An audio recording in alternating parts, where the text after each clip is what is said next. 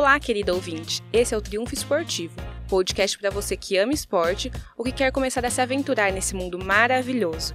Eu sou Ana Luísa Vargas e junto com Aurélio Barcelos, Matheus Oliveira e Nayara Chaia, a cada temporada vamos falar de três esportes sensacionais. Nessa Season 1, o futebol americano, o alterofilismo paralímpico e o vôlei entram em cena, com foco na nossa querida cidade mineira Uberlândia, a famosa Hollywood, Udão ou como você quiser chamá-la. Então fica aqui com a gente porque começa agora a primeira das três reportagens especiais sobre os impactos da pandemia no esporte. Roda a vinheta, produção!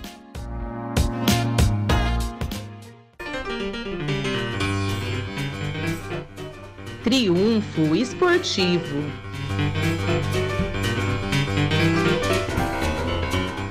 Um novo jeito de acompanhar esporte.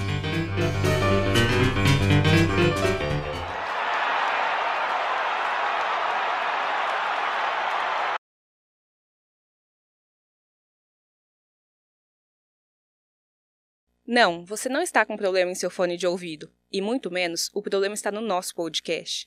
Esse é o som do silêncio. Ele, que por muitos dias foi o único que se ouvia no esporte. Acreditem ou não, nem as guerras mundiais fizeram o esporte parar. A bola sempre rolou, o saque nunca deixou de viajar, e o peso, por mais difícil que fosse, sempre foi levantado.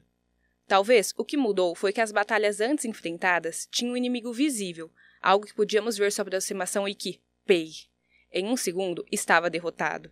O problema é que dessa vez a nossa disputa é contra um rival que não gosta de aparecer, mas que tem uma força devastadora, o chamado coronavírus. Foram confirmados em São Paulo dois casos de pacientes infectados pela nova variante do coronavírus. Vamos atualizar as últimas informações sobre o coronavírus. As mortes no Brasil subiram para 25.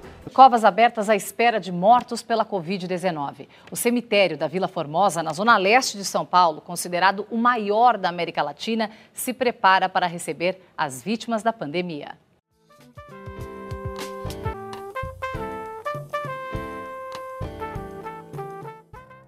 Sim, a Covid que começou lá em Wuhan, no final de 2019, parecia ser algo distante da nossa realidade e até inofensiva. Mas, aos poucos, ela foi se espalhando, mostrando sua potência até chegar ao Brasil. A doença fez boa parte do mundo parar. Com o esporte, não foi diferente. Em março de 2020, o som das torcidas nos estádios e ginásios ecoou pela última vez. Dias depois, o esporte realmente parou. A gente era acostumado a acompanhar o esporte direto, e do nada, de uma hora para outra, ficou sem nada para acompanhar e foi muito ruim, né? É, a única coisa que dava para fazer era ver jogos antigos, conquistas antigas para matar a saudade, né? Com pandemia, sem pandemia, eu vou continuar torcendo, ter o mesmo amor e a mesma paixão que eu tenho pelo time. E a minha maior saudade é ir nos jogos, é, sentir aquela ansiedade pré-jogo, é, recepcionar o time, ver o time em campo, a torcida cantando. É uma saudade que eu tenho muito.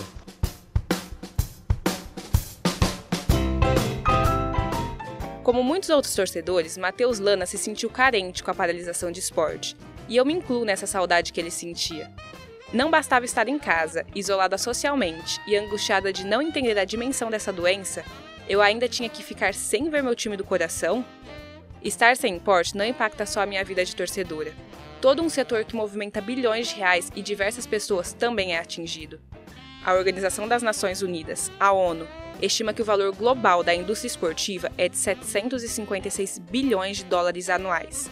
O levantamento consta no estudo O Impacto da Covid-19 no Esporte, Atividade Física e Bem-Estar e seus efeitos no desenvolvimento social, esta quantia não envolve apenas os profissionais do esporte, engloba também os diversos outros setores de serviços esportivos e de varejo, relacionado com ligas e eventos, viagens, turismo, infraestrutura, transporte, alimentação, além das próprias mídias e patrocinadores. César Grafietti, economista e consultor de gestão e finanças do esporte, comenta que a pandemia foi catastrófica para este setor e pondera que o impacto vai além das grandes ligas esportivas. Gerou um impacto gigantesco. No final das contas, com menos receita, você tem menos capacidade de pagar salário, de remunerar os atletas, de fazer relacionamento entre patrocinadores, atletas e consumidores. Ou seja, todo o meio ambiente do esporte foi duramente impactado e perdeu um mundo de dinheiro. E quando a gente fala de perda de dinheiro, acho que isso é o mais importante. Não é só é, deixar de lucrar, é deixar de ter dinheiro para pagar a atividade esportiva. Né? Tem muito, um mundo imenso de, de, de, esportistas que vive de uma maneira difícil, né? com recursos limitados, precisando dessas competições até para como sobrevivência mesmo. E essa ausência de esporte foi prejudicial a muitos, já que diversas modalidades tiveram sérios problemas com suas competições ano passado. Tudo isso gerou impacto em um dos maiores eventos esportivos do mundo, os Jogos Olímpicos, previstos para acontecer em Tóquio, no Japão. Para César, adiar em um ano as Olimpíadas gerou um problema grave para todas as esferas esportivas. A questão é como que esses atletas, especialmente os olímpicos, chegarão às Olimpíadas. É, não é fácil imaginar que, diferente de outros anos, onde eles passavam competindo para conseguir o índice muitas vezes, se preparando e chegando na Olimpíada, nas Olimpíadas no, no ápice físico, como eles chegarão nessa temporada. Então, a gente vai ter um impacto grosso, grave na temporada de 2020, na de 2021, e isso vai refletir ainda até 2022. E o esporte, mesmo com o tempo parado, retomou. Primeiro voltou o futebol na Alemanha. Aos poucos, o esporte e outros tantos foram voltando ao redor do mundo. Mas nesse retorno, nem tudo normalizou. Ali havia esporte em alguma medida, mas a ausência do público, a vibração dos torcedores, o abraço em um desconhecido para extravasar a felicidade, isso, que só o esporte nos proporciona, não continuou. O som que já foi assim virou esse. E agora, a nossa realidade é essa.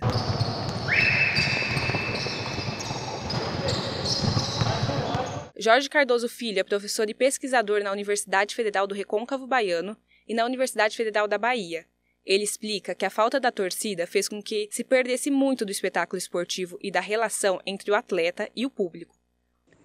Torcer agora se tornou uma prática que envolve, por exemplo, competências tecnológicas que antes não eram necessárias, né? A tecnologia que a gente usava era, era gritar, era falar mais alto, né? aplaudir, era a tecnologia do nosso próprio corpo.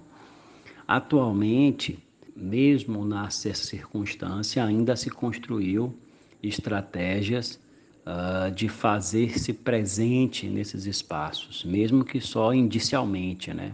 Então, é, também há aí uma mudança na performance da própria torcida na relação uh, com os esportes. E essa readaptação da arte de torcer começou com questões mais tecnológicas. Foi o caso da Liga de Basquete dos Estados Unidos, a NBA, a torcida participou por meio de um telão que ficava na beira da quadra. Mas houve também ideias mais analógicas, como a colocação de bandeirões e mosaicos, além de totens com a imagem dos torcedores na arquibancada. O professor Jorge ainda ressalta que a dimensão do produto esportivo foi importante para ter a retomada, mas sem torcida. O esporte tinha que continuar mesmo sem o público presente poder se manifestar. É, só que é isso, ao mesmo tempo que isso era necessário de ser feito, uh, também se percebeu que sem o público o esporte perdia um pouco de sua magia, o espetáculo perdia um pouco. É, as variadas ligas esportivas dos variados esportes, eles construíram estratégias de simular a presença dos torcedores no estádio. Então, os clubes os departamentos de comunicação dos clubes, dos atletas, passaram a desenvolver essa forma de, de relação na qual se simulava a presença da torcida. Acho que estou um pouco saudosa, a nostalgia bate no peito e caio até na tentação de pensar: por que o esporte parou? Depois de um ano de pandemia, parece que as pessoas não entenderam ainda que o vírus não vai embora quando o cronômetro estourar ou o último ponto for feito. Ele só sai de quadra quando for derrotado, isso precisa da colaboração de todos. E nessa questão, o esporte pode ser uma grande forma de disseminação do coronavírus. As constantes viagens dos times, o ir e vir, mesmo que com planejamento e com protocolos de testagens, fazem com que a contaminação seja grande. Paulo Schmidt escreveu junto com Marcos Benz uma análise sobre as viagens dos esportistas e o aumento da Covid-19. Esta análise foi feita até dezembro do ano passado. O estudo mostra as porcentagens de aumento e chances de contaminação por jogadores nos deslocamentos aéreos. Um exemplo expressivo seria a chance de aumento entre 253% e 794% para jogadores de clubes cearenses.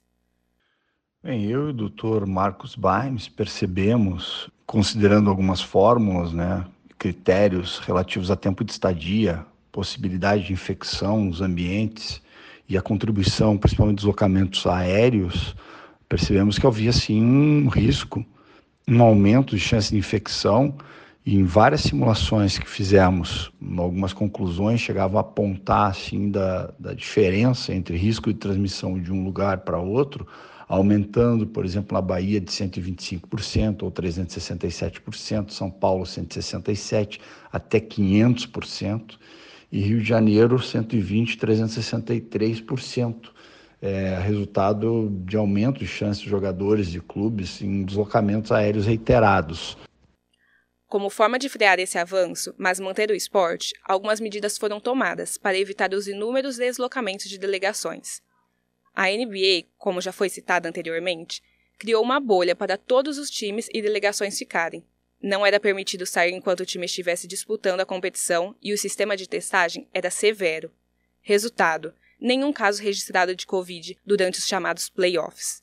Outras competições pelo mundo, como os torneios de tênis ou até no Brasil no vôlei de praia e as finais da Superliga, foram definidas sedes fixas, que ajudaram a controlar o número de casos. Já quem não apostou nisso, como os campeonatos de futebol, virão o número de infectados no esporte tomarem proporções gigantescas. Sobre essas saídas para a continuidade do esporte, Paulo salienta a ideia de sedes fixas e enfatiza que circulação e deslocamento em um momento como o que vivemos na pandemia significa risco máximo à saúde. As saídas que a gente sempre apontou nos estudos, tanto os estudos de recomendações do esporte frente à pandemia da Covid, quanto o esporte fora da bolha, foi a adoção de estratégia de sedes fixas, né? Onde você tinha que as pessoas chamam de bolha, mas seriam sedes fixas, onde você teria a condição de fazer concentração, testes, concentração, jogo, testes, confinamento. Seria um ciclo, né? Onde você não tem o efetivo deslocamento, você tem o a concentração, o confinamento como um item, um elemento essencial para um deslocamento mínimo apenas para chegar ao, local de disputa e depois o retorno. Então, esse seria o, o cenário mais próximo, que poderia ser mais seguro para atletas, entorno, membros de comissão técnica, enfim. É, ao mesmo tempo que o amor pelo esporte nos deixa com o coração apertado, de não poder acompanhar como antes, a paixão pela vida tem que estar em primeiro lugar. A pandemia forçou a repensar a forma de se fazer muitas coisas, e seus impactos estão movimentando o cenário esportivo. Eu sou Ana Luísa Vargas e termina aqui a primeira reportagem especial dessa temporada do Triunfo Esportivo. Triunfo Esportivo.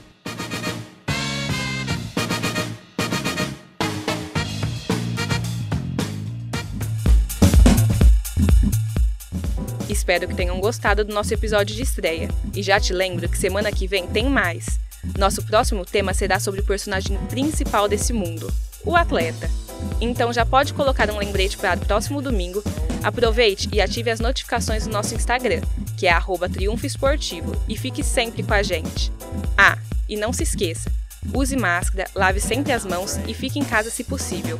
Agora eu e toda a equipe estamos aqui para fazer companhia para você. Que tal? Um beijo e até o próximo episódio. Triunfo Esportivo. Um novo jeito de acompanhar esporte.